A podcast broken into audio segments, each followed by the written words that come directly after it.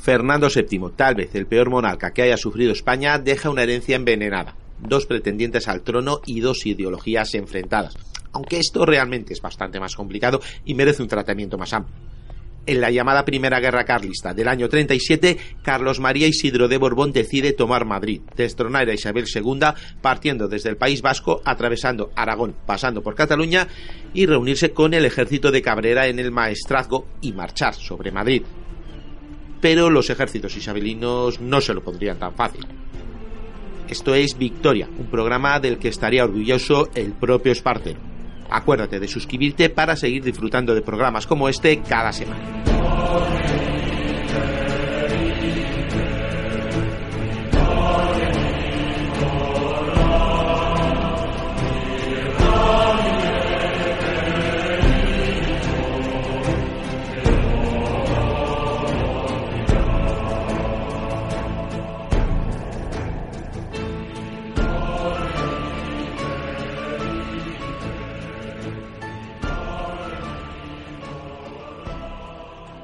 1837 en plena guerra carlista. Carlos María Isidro de Borbón se pone al frente de la expedición real, que pretende recoger tropas leales en Aragón y Cataluña y reunirse con el ejército del general Ramón Cabrera en el Maestrazgo. Posteriormente marcharía victorioso sobre Madrid. Pero las cosas nunca salen como se planean. Y para hablarnos de la expedición real tenemos a Daniel Acuillue, doctor en Historia por la Universidad de Zaragoza y apasionado del siglo XIX. Hola, buenas tardes. Y oye, divulgador cultural, explícame un poquito esto.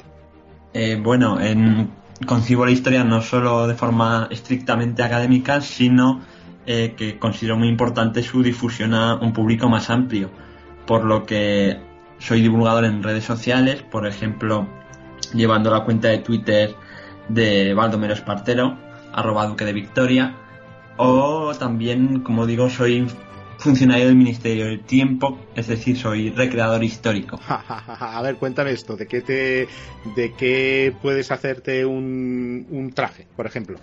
Eh, bueno, en realidad yo hago recreación desde la Edad Media, desde el siglo XIII aragonés, ah. en el que soy un campesino, a, a, precisamente la Primera Guerra Carlista, en la que he reconstruido el primer traje de miliciano nacional de Zaragoza que se reconstruye, se hace desde el siglo XIX.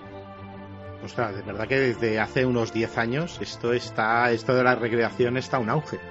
Eso tendremos que hablar otro día de esto. Es un fenómeno en auge, sí, y, también se, se confunden muchas veces los términos y lo que es recreación y lo que no, etcétera. Hay un, amplio debate. Ah, claro. También ahí. Claro, claro, no, y no le llames disfraz porque no es un disfraz. No, no. evidentemente, no, no, es una, es una recreación. Mm, de acuerdo, eh, escucha Daniel, antes de empezar, porque claro, pondremos antecedentes, explicaros un poquito qué es la guerra carlista, eh, una duda que siempre discuto con los amigos en el bar. ¿Las guerras carlistas para ti son guerras civiles también? Sin ninguna duda. Son guerras civiles, con todas las letras. Perfecto, las dos, todas. Sí, sí, las dos. E incluso la, intermedia que. La, guerra de Smatines que se mezcla con ah, los procesos revolucionarios del 48 europeo, que es ahí una cosa rara, también es una guerra civil. Vale, aclarado, ya puedo sacar pecho. bueno, oye, pues vamos a hablar de la guerra carlista. Sin hacer un programa entero sobre la guerra carlista, que eso, oye, ya puede caer, vamos a ponernos un poco en antecedentes. Bueno, eh, para entender la, guerra carlista y, la, y uno de los momentos álgidos que es la expedición real de 1837, hay que entender que, que es una guerra civil, que es una guerra internacional y que es una guerra entre dos grandes eh, proyectos para el Estado, para España, entre el proyecto absolutista, encarnado por el carlismo, y el proyecto eh, liberal, encarnado por los eh, por la mayor parte de los apoyos de, la reina Isabel II. Y en ambos bandos hubo mm, apoyos transversales y, y en todos los territorios de España, a diferencia de lo que habitualmente se suele pensar, porque dice guerra carlista, País Vasco y Navarra, y se acabó, no eh, o carlistas el campesino y el clero, no, es todo mucho más complejo. Eh, ya como digo, apoyos transversales y es un conflicto de, siete años de guerra civil, de cruentísima guerra, porque hay hasta 200.000 bajas, se estima, entre ambos bandos, que, no es precisamente moco de pavo.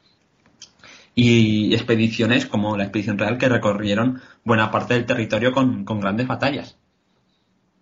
Y escucha, Daniel, ¿qué le hacía a un campesino, por ejemplo, levantarse una mañana y decir, yo apoyo, en vez de a lo seguro, yo voy a apoyar al rey Carlos?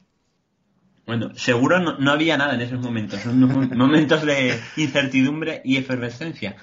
Nadie, la historia no estaba escrita, es muy fácil ver desde el presente y decir, ah, pues estos iban a perder. No, estuvo tan claro, no estuvo tan claro. Y bueno, eh, buscar las motivaciones de, la gente de a pie, de la gente común, del campesinado para apoyar un bando u otro, pues depende de la zona. Por ejemplo, en, el, en zonas del País Vasco, Navarra y, por ejemplo, el interior catalán o el sur de, de Aragón, de la zona de Teruel, el maestrazgo, eh, sí que hay un campesinado, bien que es eh, pequeño propietario o bien que es muy dependiente, tiene una buena relación con los señoríos establecidos eclesiásticos, bien de órdenes militares, bien de monasterios, etcétera, que salen beneficiados de, ese, de sistema socioeconómico. Pero en cambio, eh, otro campesinado, como puede ser el del Valle Medio del Ebro, torno desde Logroño a Zaragoza, que tenían un régimen... ¿Te está gustando este episodio? Hazte fan desde el botón apoyar del podcast de Nivos.